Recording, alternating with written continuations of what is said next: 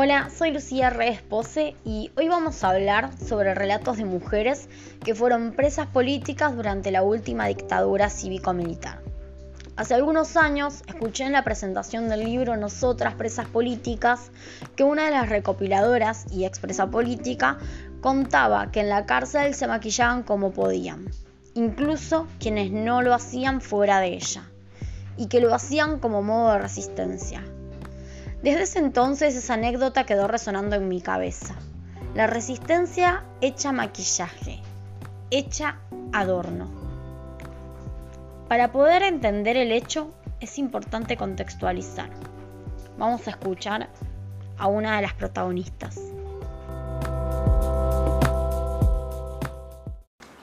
Ustedes saben que llegamos a ser 1200, les decía, pero se empezó a hacer una política de arrinconar las mujeres presas políticas, legales casi todas y otras que no estaban legales en un primer momento, pero legalizadas, a través de meternos en esa cárcel de la plena ciudad de Buenos Aires, es la unidad 2 de Villa Devoto.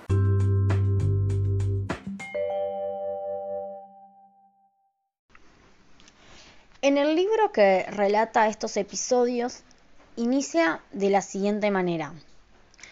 Poco tiempo después del golpe de Estado de 1976 y como parte del plan de aniquilamiento de la subversión, los militares concentraron en el penal de Villa Devoto, en Buenos Aires, Argentina, a las mujeres que nos encontrábamos detenidas en las unidades penitenciarias de todo el país. Su objetivo fue disponer de nosotras según sus necesidades políticas y convertirnos de esa manera en rehenes.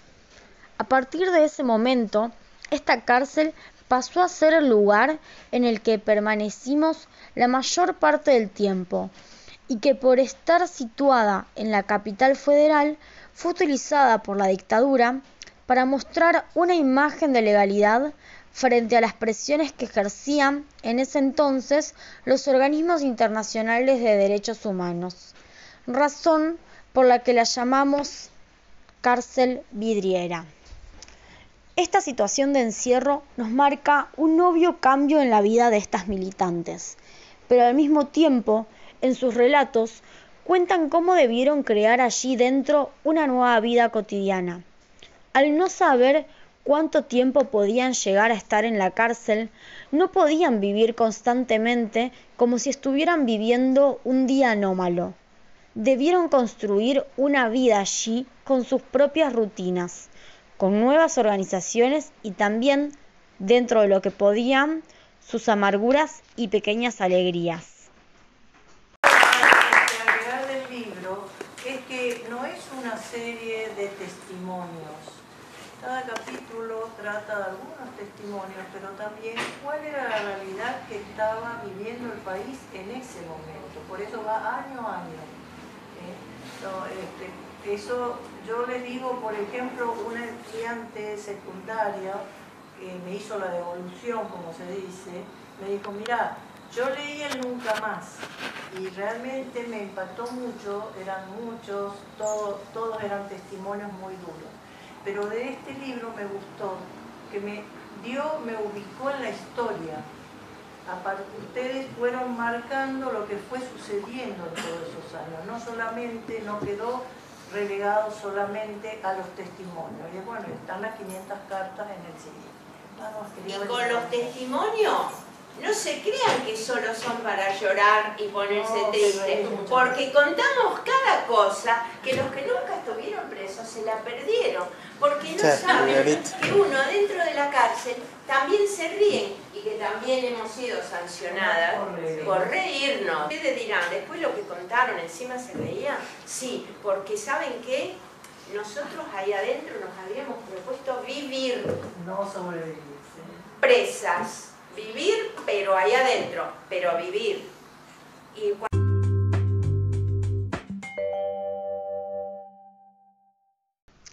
Es interesante que cuentan que por reír eran sancionadas. No solo por reír, ya que relatan que eran sancionadas por infinidad de cosas, de lo que uno creería de la vida cotidiana. Esto es así porque, como dicen Berger y Luckman, en la construcción de la realidad aprendo la realidad de la vida cotidiana como una realidad ordenada. Sus fenómenos se presentan dispuestos de antemano en pautas que parecen independientes de mi aprehensión de ellos mismos y que se les imponen. O sea que reaprendieron a vivir en una sociedad con otras normas impuestas. Luego Luckman y Berger dicen, mi atención en este mundo está determinada principalmente por lo que hago, lo que he hecho o lo que pienso hacer en él. Por lo que, si no crearan una nueva vida cotidiana propia del lugar, si su conciencia no hubiese estado dominada por ese motivo pragmático, no formarían parte del mundo y para vivir es necesario hacerlo. Como vimos, hay reglas, condiciones que las superan, que no están dentro de sus zonas manipulativas. Por eso, su interés es principalmente dentro de las zonas que sí son de su manipulación o al menos su interés dentro de la vida cotidiana, como la modificación simple y mínima del día a día, como lo hacían con el maquillaje, la risa y con el resto de las estrategias. Esa cotidianeidad fue posible de llevar a cabo gracias a la comunicación y la interacción con otras, eh, con otras mujeres, gracias a construir una comunidad que hizo habitable esa vida cotidiana esta misma vida cotidiana les iba planteando distintos problemas que se iban resolviendo de distintas formas con el paso del tiempo. Por ejemplo, cuentan que cuando hacían requisas por las celdas, al principio se negaban a quitarse la ropa interior. Con el correr del tiempo evitaron resistirse a esa orden y evitar el gasto de energía que implicaba esa discusión. A cambio, en otros momentos esa energía la empleaban en la producción manual u otro tipo de expresiones. Las ganas de vivir, de reír, de crear se potenciaban en la cárcel, porque todo se vivía con una mayor incertidumbre. Por lo tanto, cada día debía ser vivible y ese ímpetu por la vida se volvía su resistencia. Sin embargo, esto no implicaba una imposibilidad de proyectar o de desear un futuro por más que fuera dentro de la cárcel. Y por eso se organizaban para así conseguir algunos derechos y beneficios, como por ejemplo un taller de manualidades. Algo interesante para analizar de la vida cotidiana en la cárcel es que Berger, bueno, Berger y Luckman dicen que vivo en un mundo del sentido común de la vida cotidiana equipado con cuerpos específicos de conocimiento. Más aún, sé que los otros comparten al menos parcialmente ese conocimiento y ellos saben que yo lo sé. Es importante hacer eje en la palabra parcialmente, que aquí mencionaba porque en cuanto a lo que respecta a las presas políticas, una gran parte de los sentidos comunes no son compartidos. Entre los guardias y las presas hay sentidos distintos y lo que se puede hacer o no se puede hacer corresponden a esos sentidos distintos. Las presas tuvieron que atravesar un nuevo proceso de socialización y por lo tanto debieron aprender un nuevo sentido común de la vida cotidiana y al mismo tiempo darlas disputa por sí mismo. Dentro de esa vida cotidiana que crearon, me interesa que nos centremos en el vestir, en los adornos, en las manualidades, en el maquillaje, en todo lo que afuera de la cárcel banalmente denominamos moda. Afuera de la cárcel y adentro Ed denomina moda a una serie de organizaciones interconectadas y con puntos de coincidencia implicadas en la producción y promoción de vestidos, así como en las acciones de las personas al actuar sobre los cuerpos cuando visten. En el libro Nosotras Presas Políticas cuentan cómo armaron un sistema de organización de la vestimenta.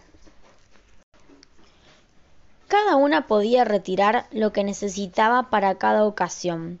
pero lógicamente no todas teníamos el mismo criterio de uso y cuidado de la ropa. Luego de varias reuniones con discusiones donde se expresaban posturas antagónicas y flexibilizantes, poco a poco fuimos encontrando las mejores soluciones y en este caso decidimos cada una tendría igual cantidad de mudas de ropa de la que nos haríamos cargo, por supuesto, cada una. Entonces, también podríamos pensar que las acciones del vestir dentro de la cárcel pueden llamarse moda. Existe una organización del vestir, de la creación de un sistema vestimentario y la repetición de acciones asociadas al vestir, como más adelante cuentan de creación de adornos como collares con restos de huesos de comida. Vemos que hay moda sin importar dónde se habita, por lo tanto, también podría haber en la cárcel. Una de las estrategias de supervivencia en el encierro era el fortalecimiento de los lazos sociales. Era construir una pequeña sociedad para luchar contra la objetivación de sus cuerpos y de sus seres, ya que el mundo social es un mundo de cuerpos vestidos, también se reflejó así esta lucha en sus vestidos. Al igual que pasaba con lo normativo de la vida cotidiana, con la vestimenta, que es uno de los aspectos de la vida cotidiana, pasa algo parecido. Entwistle reflexiona sobre el vestir y el contexto del vestir y el vestir con la ropa adecuada para el lugar y la situación específicamente y la incomodidad que se siente cuando no se respeta eso. Pero en el caso de las militantes presas se presenta una contradicción, para ellas no existía una ropa adecuada, o mejor dicho, la ropa adecuada era el uniforme de presidiarias al que ellas se resistían y adornaban con collares y maquillaje. La ropa adecuada era un símbolo de la opresión y en su condición de revolucionarias lo adecuado era resistirse a eso, resistirse a la opresión incluso en la vestimenta. Esta resistencia era una transgresión de los códigos culturales que a las autoridades les provocaba escándalo e indignación y por lo tanto trataban con desprecio y, y la sancionaban. Siempre los cuerpos están mediados por la cultura. Si no fuera así, los cuerpos en encierro serían cuerpos y nada más. Sin embargo, había una particular atención por ellos sus portadoras no solo los decoraban, sino que también le daban un espacio, especial, con rutinas de gimnasia a la mañana todos los días. También, a pesar de que estaba prohibido, buscaban el espacio para la danza y para la actuación. En un fragmento del libro dice, entre nosotras había unas pocas bailarinas de ballet en serio, no de aprendizaje infantil de danzas clásicas. Para ellas no poder bailar era una cuota de sufrimiento adicional, pero en las celdas se ensayaban pasos y puntas con alguna media colchonada.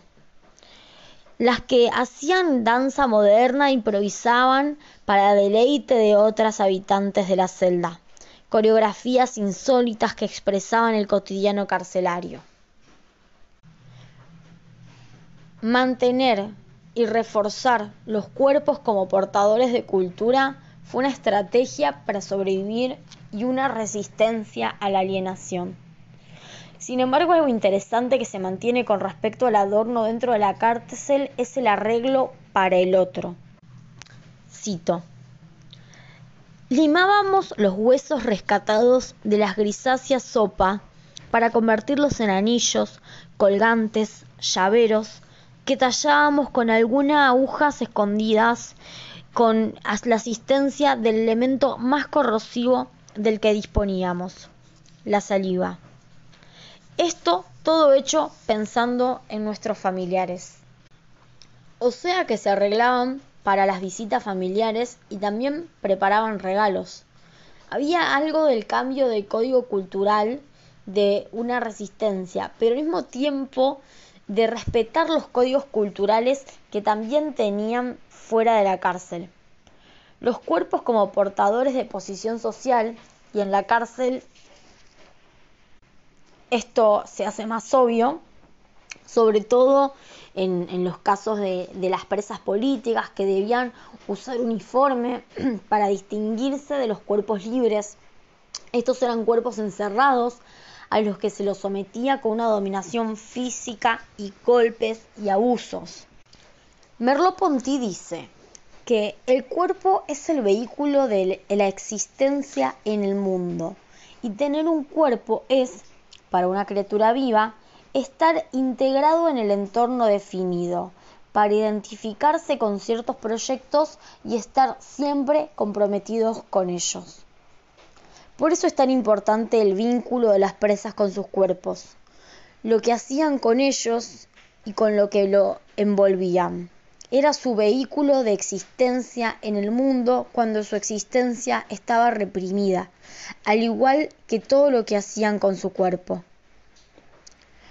Para finalizar, no debemos dejar de pensar que las prácticas vestimentarias y corporales sobre las que estuvimos reflexionando eran de cuerpos femeninos y no podemos garantizar que este tipo de prácticas del vestir y de la ornamentación en, consecuencia del encierro pueda replicarse de la misma forma con los presos eh, de las políticos de las cárceles de hombres. Además, debemos tener en cuenta algunas cuestiones que se ponían en juego por la desigualdad de género. La máxima expresión con la cantidad de abusos sexuales y violaciones que sufrieron tanto presas políticas como detenidas y desaparecidas en la última dictadura militar ya son de público conocimiento. En Whistle decía que el cuerpo femenino siempre es un cuerpo sexual, sexualizado, por eso las mujeres se resistían a quitarse la ropa interior frente a los guardias cuando las revisaban. Un ejemplo de esa sexualización puede ser la prohibición de abrirse el cuello de la camisa o arremangarse para tomar sol porque decían que era exhibicionista. Esto dentro de la cárcel. No mostraban nada, pero la cosificación que sufrían era tal que el solo el hecho de desabotonarse un botón del cuello de la camisa o arremongarse unas mangas aumentaba la sexualización que ya tenían esos cuerpos femeninos.